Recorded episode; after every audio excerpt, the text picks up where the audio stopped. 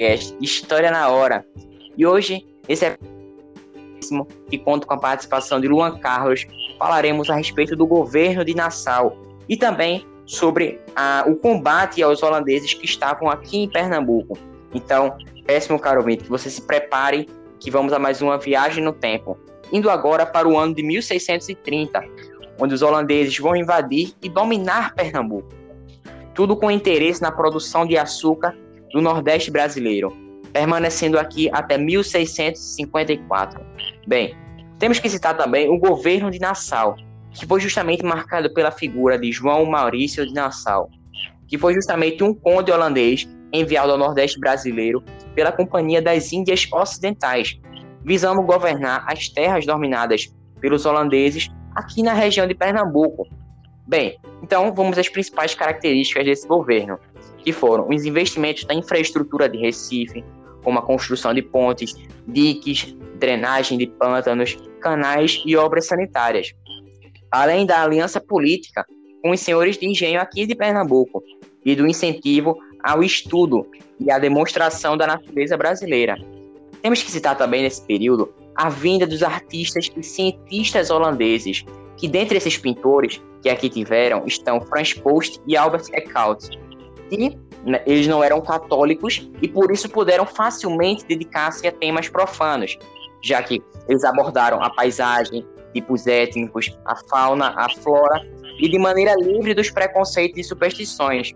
Temos que citar também as melhorias nos engenhos para aumentar a sua produção, além da criação do Jardim Botânico no Recife, além do Museu Natural e do Zoológico, e da, e da melhoria na qualidade dos serviços públicos em Recife, sem citar também o investimento na coleta de lixo e também em bombeiros, além da redução dos tributos cobrados dos senhores de engenho pernambucanos, e também a, a liberdade religiosa aos cristãos.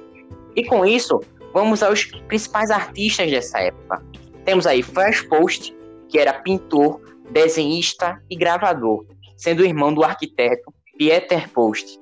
Ele documentou paisagens, tomando apontamentos de portos e fortificações, sendo considerado o primeiro paisagista a trabalhar nas Américas. Temos também a figura de Albert Eckhout, que desenvolveu uma intensa atividade como documentarista da fauna e da flora, e também como pintor de tipos humanos e seus costumes. Nesse período, ele produz cerca de 400 desenhos e esboços a óleo, ficando fascinado com o que, com o que achou aqui. Porém, nesse período, vamos ter também o combate aos holandeses, a expulsão dos holandeses, que ficará com o grande Luan Carlos. Certo, mano. E bem, essa expulsão dos holandeses começa após os, des os desentendimentos entre Maurício de Nassau e a Companhia das Índias Ocidentais, na qual Nassau foi substituído por um conselho que, que havia acabado com a liberdade religiosa, cobrou os empréstimos feitos aos senhores de engenhos na, da época de Nassau e confiscou, confiscou terras, perdão, e escravos dos, devedor, dos devedores. E bem, é, nessa época havia se instalado um clima de rivalidade entre os lusos brasileiros e os holandeses, culminando com a insurreição pernambucana, na qual era uma luta liderada pelos senhores de engenhos para expulsar os holandeses do Brasil. E, e, e, essa insurreição pernambucana também está envolvida com a Guerra dos 30 Anos, na qual a Holanda encaminhou auxílio militar ao Brasil. E por isso, sem condições financeiras para enviar tropas ao Brasil, Portugal é, acompanhou os combates à distância, apenas isso. E somente em 1653, quando os holandeses estavam praticamente derrotados, o governo português decidiu mandar reforços, consolidando a vitória luso-brasileira. E bem, a última batalha que houve de, é, dessa insurreição pernambucana foi a Batalha dos Guararapes, na qual havia uma figura bastante histórica, é, uma figura indígena histórica, bastante histórica, que é conhecida como Felipe Camarão, que é filho de indígenas e portugueses. E nessa época, é, nessa época não, nessa batalha, é, o, como é, o, os luz, os luz brasileiros estavam divididos entre, bran, entre brancos, indígenas e negros contra os holandeses.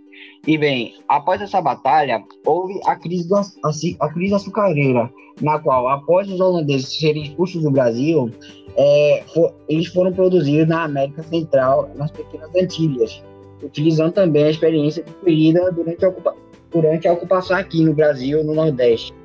E investiram capital para organizar os engenhos, financiando a compra da mão de obra escrava continuando a, a refinar o açúcar na Holanda e controlando o comércio do produto na Europa. Bem, a metrópole portuguesa havia recuperado o Nordeste brasileiro, porém não teve recurso financeiro para investir na produção do açúcar. E a, com a insurreição pernambucana, os engenhos foram arruinados, carentes de mão de obra, e muitos escravos por isso morreram nos conflitos e outros fugiram. E faltou dinheiro para também reconstruir engenhos e repor escravos, Além disso, os usos brasileiros haviam pedido a parceria econômica com os comerciantes holandeses na distribuição do açúcar na Europa. E esses aspectos, somados à concorrência tirana, levaram o Brasil à decadência econômica do açúcar nos fins do século XVII. E é isso, Carlos. E Luan, muito boa essa tua participação, e justamente falando dessa parte da decadência na, na produção do açúcar, isso está totalmente relacionado com a chegada dos bandeirantes, né, da época dos bandeirantes, das entradas portuguesas, foram justamente em busca da captura de índios e também agora na região de Minas, né, as pessoas estavam indo para essas áreas para enriquecer, justamente por causa da fonte do, da fome do ouro, né? E também a gente vai ter nesse período, como você falou aí, a transferência, né, da capital de Salvador para justamente o Rio de Janeiro agora, já que estava mais próximo da área de Minas. E assim seria mais fácil da coroa portuguesa fiscalizar essas áreas. E isso já é o, próximo, o tema do próximo podcast. Então, Luan, já te agradeço a tua participação e, meu caro ouvinte, também agradeço você por estar mais aqui no podcast. É sempre um prazer inenarrável ter aqui você presente. Então, é com isso que a gente finaliza esse podcast e te esperamos para mais um próximo. Fiquem com Deus. Valeu. Falou.